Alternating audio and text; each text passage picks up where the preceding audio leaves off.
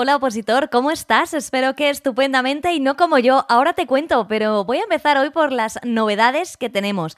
En primer lugar, me gustaría recordarte que es el día 6 de noviembre cuando empieza nuestro gran evento OPO 2023, un evento formativo con un montón de charlas de planificación, técnicas de estudio y motivación impartidas por profesionales del sector. Si todavía no te has inscrito, estás a tiempo y solo por hacerlo entrarás en un sorteo de 10 becas de Oposita Test y además recibirás la agenda digital para tu tablet, el OPO Planificador 2023-2024, el OPO Tracker con su calendario de 2024 y una selección de ponencias sobre cómo planificar tu oposición. ¿Quiénes estarán temblando? Me dirijo ahora hacia los que estáis opositando a juez y fiscal porque se ha publicado vuestra convocatoria. 200 plazas como 200 soles, 120 para jueces y 80 para fiscales. Si no tienes claro y te gustaría opositar alguna de estas dos, recuerda que acabamos de hacer un episodio con nuestro fiscal favorito que nos ha contado todo acerca de la oposición. Y si ya llevas un tiempo y te vas a presentar, las solicitudes se pueden realizar del 3 al 24 de noviembre, preferiblemente en formato electrónico, y se prevé que tu primer examen sea el 18 de febrero de 2024 Así que estudiar muchísimo. Si te queda alguna duda, puedes acudir a nuestro blog donde tenemos una entrada específica de convocatoria de jueces y fiscales. Y si además estás pensando que necesitas un apoyo extra en este momento, tenemos un cupón exclusivo para todos los que sois amigos de este podcast, nuestros OPO amigos. 5% de descuento en la suscripción de cuatro meses usando el cupón 5 jueces. Jueces, todo con mayúscula y estará disponible hasta el día 6 de noviembre incluido. Porque es que el día 6 de noviembre vamos a estar en Opositades como locos con nuestro hashtag OPO 2023. Y este fin de semana tienen lugar exámenes para algunos de vosotros a los que queremos desear muchísima suerte, como sois los técnicos de cuidados auxiliares y personal de servicios generales del Servicio Gallego de Salud, del Sergas. Muchísima suerte para todos. Y también por Galicia, aquellos que estéis para bomberos forestales, que vuestro examen es el lunes 6 de noviembre, los de estabilización. También muchísima suerte que saque la plaza el que más se lo merece.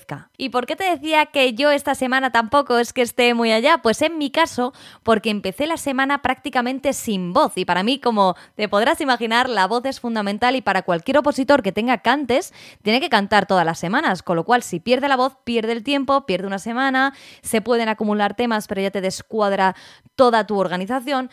¿Qué se puede hacer? Pues yo si quieres te cuento lo que me ha funcionado a mí, que ya sabes que normalmente pido que hable un experto en la materia. En esta ocasión yo te digo lo que he tomado yo, que me ha salvado la semana, que es propolio. Simplemente un spray con propolio a mí me va fenomenal y me ha permitido recuperar voz, poder estudiar, porque además esto suele ir acompañado de un poco de sensación febril, de no encontrarse muy bien. Así que yo no he caído, sé que muchos de vosotros estáis regulinchi, que nos ha pillado el clima este, ahora tenemos una dana encima, bueno, en fin, todas estas cosas que, parece que no afectan a lo pozulo porque estamos todo el día estudiando, pero claro, en algún momento salimos a la calle y si no estamos abrigados de la manera correcta, pues bueno, pues nos da el viento y el aire como a todo civil. Y a nosotros, ¿qué nos pasa? Que no podemos pedir la baja y que tenemos que continuar. Así que te envío, si estás igual que yo, ahí luchando contra, bueno, pues contra, está tu cuerpo haciendo todo lo que puede contra un virus o contra un catarro, contra lo que tengas. Mucho ánimo, que sepas que la mayoría de los opositores estamos así, que es algo que la administración no contempla ni va a contemplar nunca. Ella pone el examen cuando sea, si te viene bien, bien, y si no, pues es lo que hay, la vida es así. De ahí la complejidad de la OPO. Pero que lo que quiero transmitirte es que en realidad todas las fluctuaciones que tú vas a tener a lo largo del camino opositor las hemos tenido todos, ya sean emocionales, ya sean físicas, ya sean de cualquier tipo, o familiares, personales, de las amistades. Todos en algún momento hemos pasado por eso y tenemos que aferrarnos a lo de mal de muchos, consuelo de, pues me parece a mí que sí, Bienvenidos a todos a este nuevo episodio de Objetivo Oposiciones, el podcast para ayudarte a conseguir tu plaza en el que vamos a hablar de una nueva institución de la Unión Europea, el Tribunal de Justicia de la Unión Europea. Bienvenido.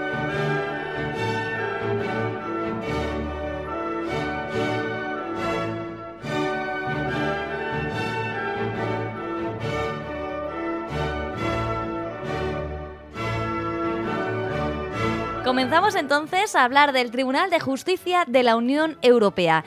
Si has escuchado los episodios anteriores dedicados a la Unión Europea, Me habrás escuchado decirte en alguna ocasión que la estructura institucional de la Unión tiene como finalidad promover sus valores, perseguir sus objetivos, defender sus intereses, los de sus ciudadanos y los de sus Estados miembros, todo ello a través de la coherencia interna, la eficacia, la eficiencia y la convicción de la continuidad en el tiempo de sus políticas y acciones. Y esto es muy importante, porque la labor que redesarrolla el Tribunal de Justicia de la Unión Europea está encaminado a que todo esto sea tal cual. Y dirás, bueno, es que anteriormente, Blanca, también nos habías dicho que cualquier institución de la Unión Europea es importante. Es que no lo digo yo, lo dice el artículo 13 del Tratado de la Unión Europea, del TUE que como ya sabrás también es el que establece las siete instituciones de la Unión Europea.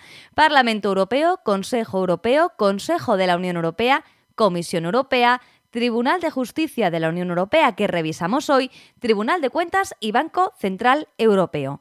Entonces, ¿de qué vamos a hablar con respecto al Tribunal de Justicia de la Unión Europea? En primer lugar, cuál es el momento en el que se crea, después, cuál es su función general, a continuación nos referiremos a dónde está regulado, posteriormente a su composición, después hablaremos de cuáles son las funciones que tiene encomendadas y más o menos cuál es su funcionamiento de manera general.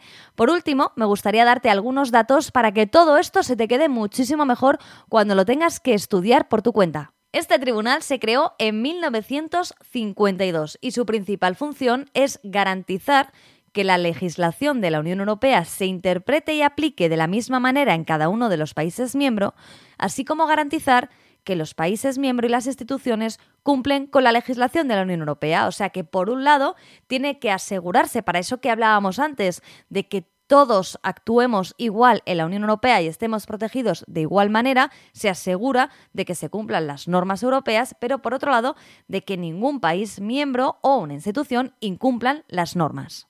¿Y dónde queda regulado todo esto? Bueno, pues por un lado en el artículo 19 del Tratado de la Unión Europea y por otro en la sección quinta del capítulo primero del título primero de la sexta parte del Tratado de Funcionamiento de la Unión Europea. O sea, artículos 251 a 258 tenemos que pensar que gran parte de la estructura de, organización supranacional de la Unión Europea está fundamentado en la norma y por eso se dedican tantos artículos del Tratado de Funcionamiento de la Unión Europea al Tribunal de Justicia de la Unión Europea, del 251 al 281. Veamos ahora su composición y aquí es muy importante hacer una distinción entre el Tribunal de Justicia y el Tribunal General no se deben confundir y atento a todo esto porque hay muchas preguntas de test que salen de la composición del Tribunal de Justicia de la Unión Europea, porque las funciones que ahora veremos suelen estar más o menos claras porque no se las puedes endosar ni a la Comisión ni al Consejo, no pegan con ellos y cuando estamos hablando de un tribunal que te preguntan cuál es la institución que vela por el cumplimiento de la legalidad en el seno de la Unión Europea, pues evidentemente no te vas a equivocar. ¿Dónde podemos equivocarnos los opositores? En su composición, que es bastante compleja si no se tiene en cuenta esta división inicial que hay que hacer entre Tribunal de Justicia y Tribunal General. Vamos a comenzar por el Tribunal de Justicia. Está compuesto por 27 jueces, uno por Estado miembro y 11 abogados generales desde 2015. Su mandato es de seis años con posibilidad de renovación y se eligen entre personalidades que ofrezcan absolutas garantías de independencia y que reúnan las condiciones requeridas para el ejercicio en sus países respectivos. Es decir, que de cada país se va a elegir a alguien que tenga una gran experiencia como juez y que conozca, además de la legislación de su Estado miembro, la legislación europea. Una vez que se ha elegido a cada uno de estos 27 jueces, serán ellos mismos los que elijan a su presidente por un periodo de tres años renovable. Y aquí ya empezamos con estos datos que a lo mejor a los opositores nos puede liar. Los jueces pueden estar seis años con posibilidad de renovación, pero el presidente será la mitad, serán tres, aunque también con posibilidad de renovación. Por cierto, los 11 abogados generales que te he dicho que están desde 2015 tienen como labor asistir al Tribunal de Justicia en sus actuaciones. Y ahora bien, ¿cómo actúa el Tribunal de Justicia? Pues de tres maneras, en pleno, en gran sala o en salas de 5 o tres jueces. En pleno, que son los 27, para casos excepcionales. En gran sala, que son 15 jueces, cuando así lo solicita el Estado miembro o una institución que sea parte en ese procedimiento. Para el resto de asuntos, se examinarán todos en salas de 5 o tres jueces como mucho.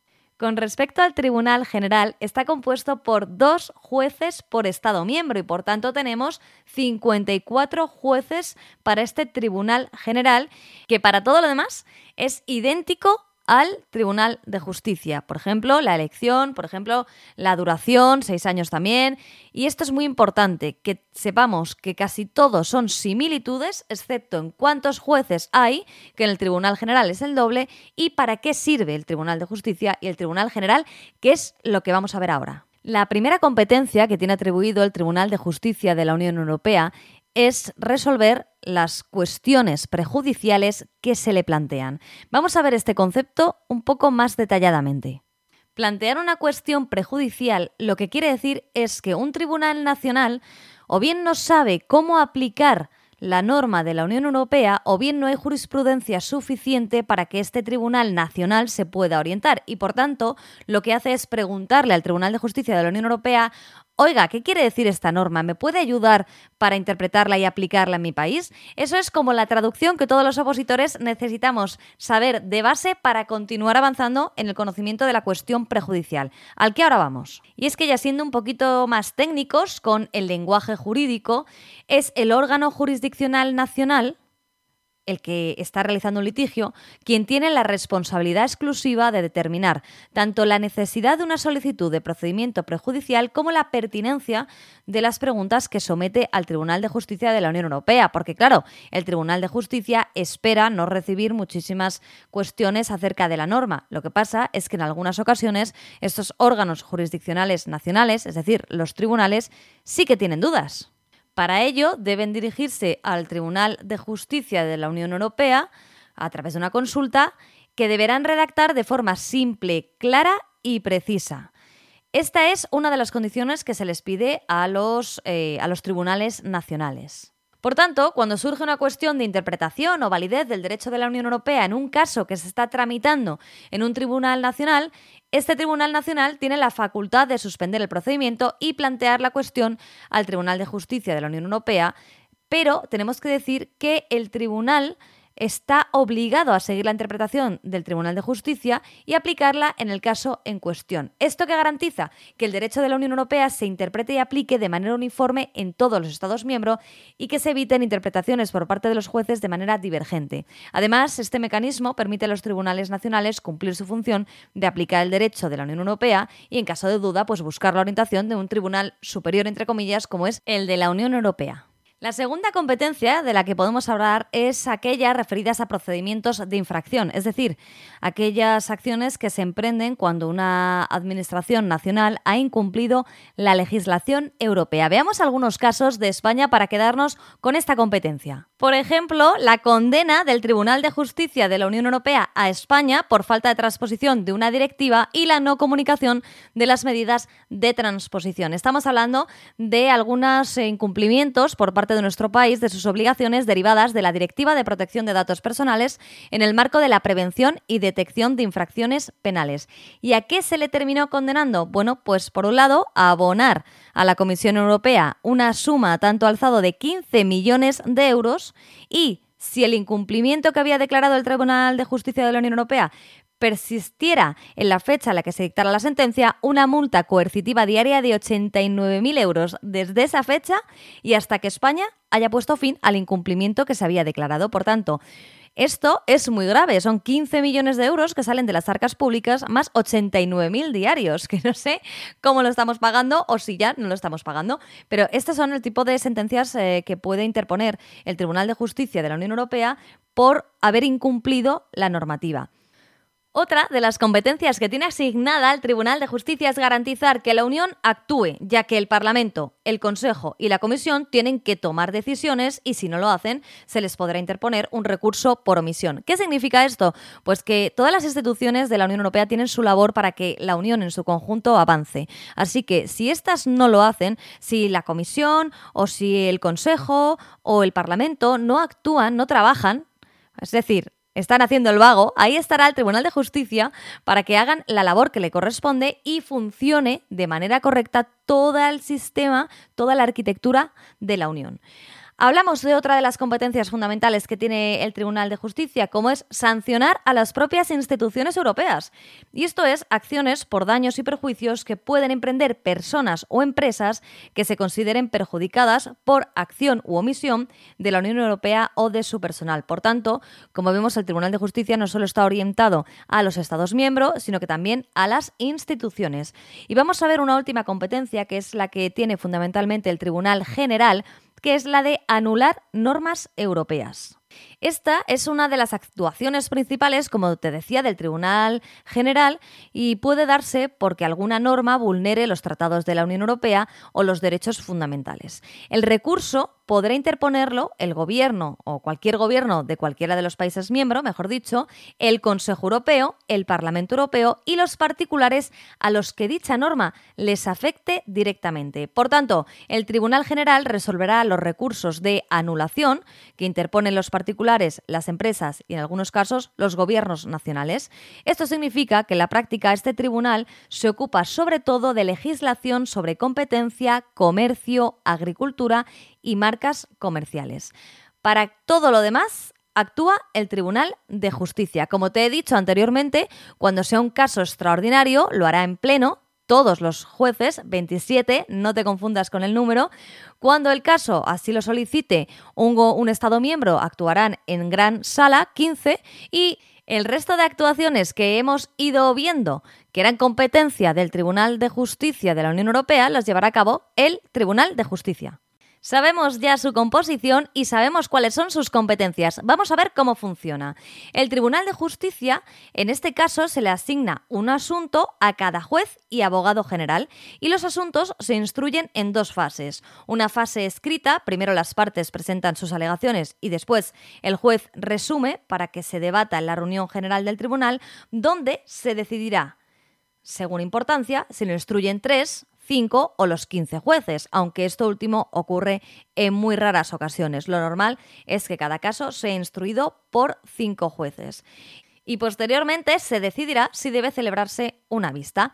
Eh, la segunda fase, que será esta fase oral o de vista pública, tiene también sus propias fases. En primer lugar, los abogados de ambas partes plantean sus argumentos, después los jueces pueden solicitar un dictamen del abogado general, finalmente los jueces deliberan y dan su veredicto. En el último informe que ha presentado el Tribunal de Justicia, no el Tribunal General, el Tribunal de Justicia, se puede ver cómo han ido aumentando los casos que ha ido recibiendo. Por ejemplo, en el año 2022 recibió 806 asuntos, quizá un poco menos respecto al año anterior, pero muchos más que, por ejemplo, el año 2018, que no llegaban a los 700 aproximadamente.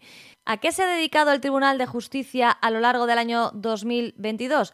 Pues fundamentalmente el 90% del total de los asuntos planteados ante el Tribunal de Justicia se refieren a remisiones prejudiciales y recursos de casación.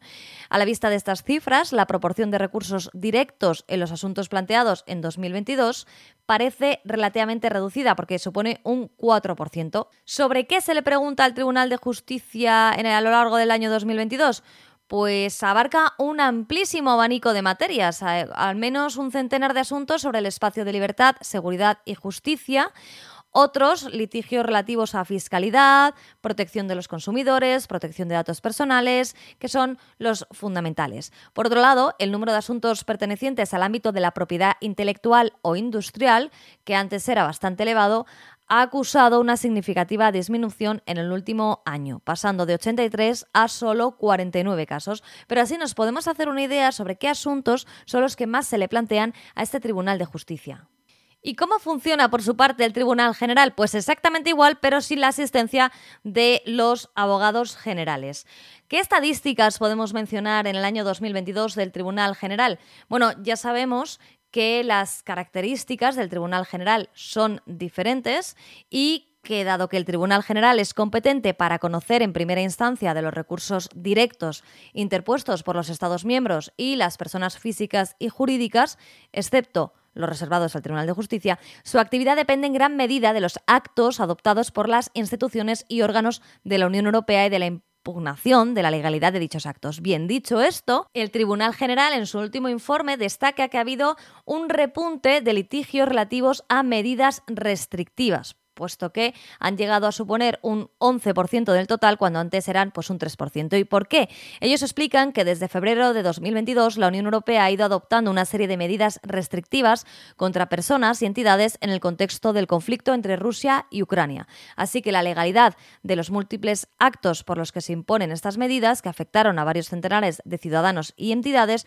dio lugar a 75 recursos interpuestos solo entre marzo y diciembre. Y esto lo explica el propio Tribunal General, de manera que te puedo remitir a su página web para que si te interesan más estos datos, pues puedas conocer un poquito más cuál es su labor. Solo también me gustaría hablar, ya que tenemos por ahí el plan de resiliencia, los fondos Next Generation, que en el ámbito de las ayudas estatales se interpusieron nada menos que 68 recursos, que anteriormente había unos 40. Entre ellos 50 por personas físicas y jurídicas que impugnaban la decisión de la Comisión relativa al régimen de ayudas aplicado por Portugal para la zona franca de Madeira. Bueno, como vemos, la labor en la que actúa el Tribunal General también es muy importante porque decide sobre cuestiones que afectan directamente a personas. Si por lo que sea esta institución te ha gustado más que otras, te recomiendo el informe anual del Tribunal de Justicia que se llama La Panorámica del Año y que es la principal publicación sobre la actividad de la institución y la jurisprudencia de sus dos órganos jurisdiccionales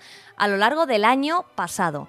Y yo creo que de esta manera todos los opositores tenemos una visión general rápida y ágil que nos permita después estudiar ya más detalladamente todo lo que tiene que ver con el Tribunal de Justicia de la Unión Europea para hacer frente a un examen. Algunos tendréis tipo test, otros lo tendréis oral, pero espero que de esta manera hayamos hecho una revisión conjunta de Opozulo a Opozulo.